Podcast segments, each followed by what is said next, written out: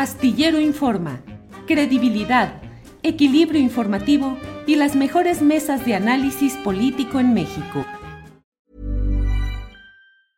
It's that time of the year. Your vacation is coming up. You can already hear the beach waves, feel the warm breeze, relax and think about work. You really, really want it all to work out while you're away. Monday.com gives you and the team that peace of mind. When all work is on one platform and everyone's in sync, things just flow wherever you are. Tap the banner to go to Monday.com. There's never been a faster or easier way to start your weight loss journey than with PlushCare.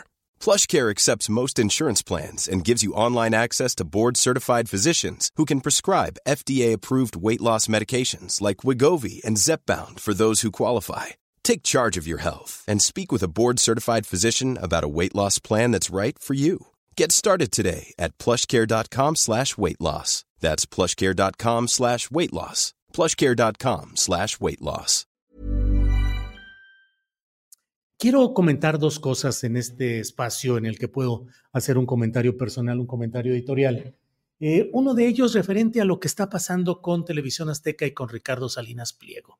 Lo hago con cuidado, lo hago como siempre, con la mayor eh, equilibrio en, en el análisis y procurando que haya un sentido que permita avisorar y entender lo que está sucediendo ahí. Ricardo Salinas Pliego ha sido un empresario que propuso y logró que el presidente de la República, Andrés Manuel López Obrador, formara un consejo asesor empresarial en el cual está incluido el propio Salinas Pliego.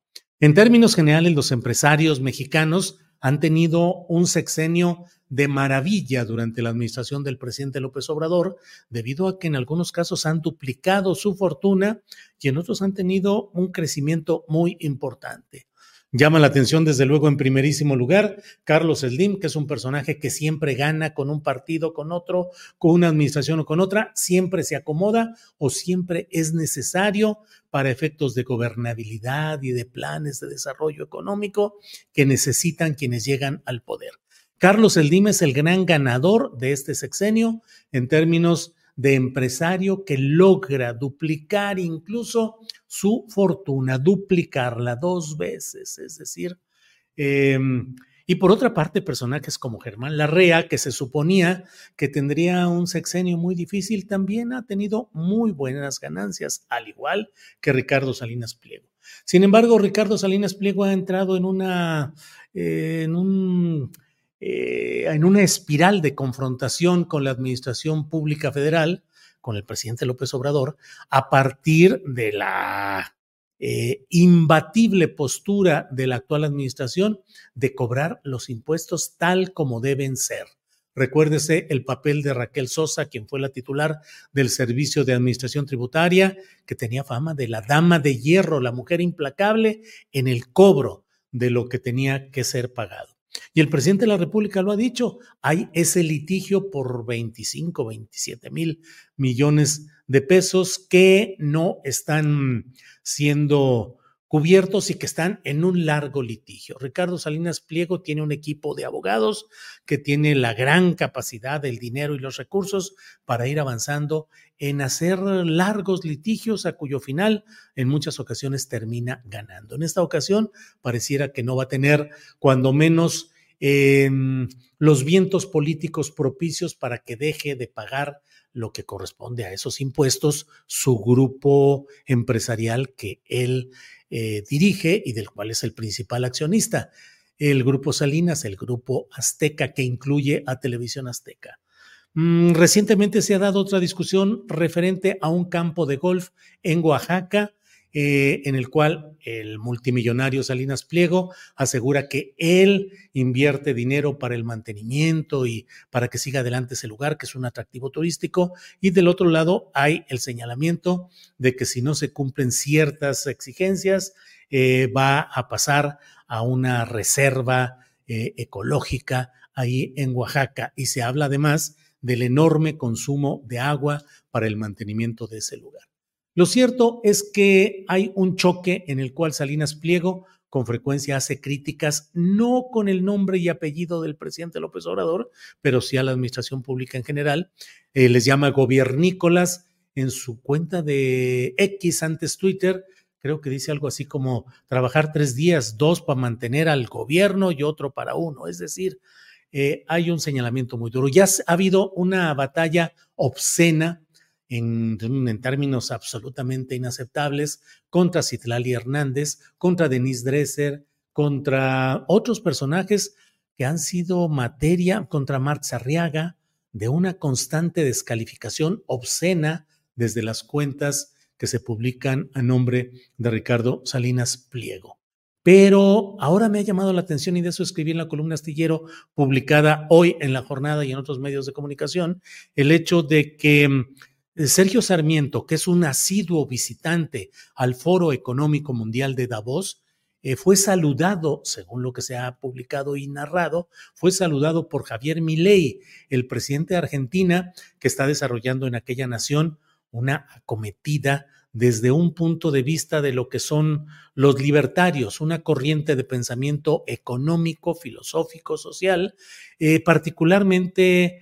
Em, eh, particularmente mmm, Javier Milei forma parte de la corriente, de una de las, eh, de las corrientes de, de, este pensamiento libertario, que es la que encabeza eh, un personaje muy, muy especial que ha sido durante mucho, ya fallecido, judío radicado en Nueva York, eh, Rothbard, el libertario. Es, esa es la vertiente específica a la que se acoge en especial eh, Javier Milei. Hoy Argentina está viviendo una situación muy crítica en la cual, mediante un decreto del presidente Milei, se llaman decretos de necesidad y urgencia, se está buscando abatir diversas leyes que han sido protectoras de las clases más desposeídas y se está entrando al rigor del mercado. El que tenga dinero para pagar lo que necesita,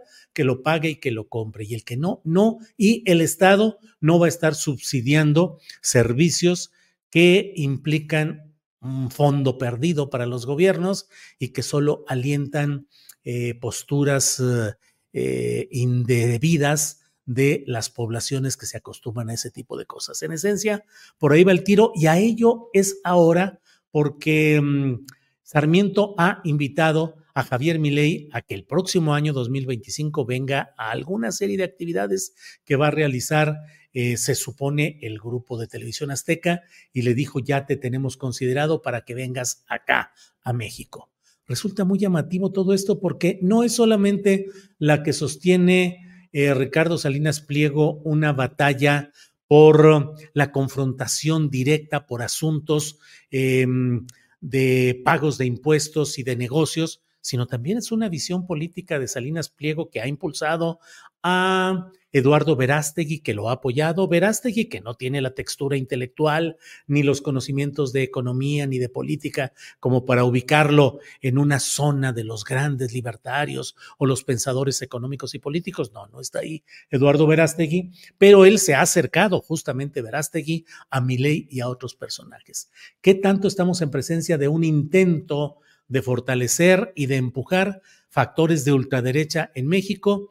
desde Televisión Azteca, desde posicionamientos como los de Javier Milei y del propio Eduardo Verástegui. Y no olvidemos que, por otra parte, Salinas Pliego ha mencionado que presentó una demanda contra quien resulte responsable debido a la campaña de terrorismo financiero, así lo ha denominado el grupo Salinas, contra Banco Azteca a través, dicen, de una serie de manipulaciones en las redes sociales que pretenden hacer sentir o hacer que se perciba que Banco Azteca está en crisis y que hay que retirar los fondos antes de que quiebre. Allí están esas batallas que creo yo que hay que estar muy atentos a ello. Y otro tema que quiero platicar con ustedes es este referente al no, no, no, no, que ha dicho el presidente López Obrador, de que se no vayan a creer que la marcha eh, convocada para febrero por los grupos de la Marea Rosa que apoyan a Xochitl Galvez, no, no, no, no vayan a pensar que tienen propósitos partidistas o de proselitismo.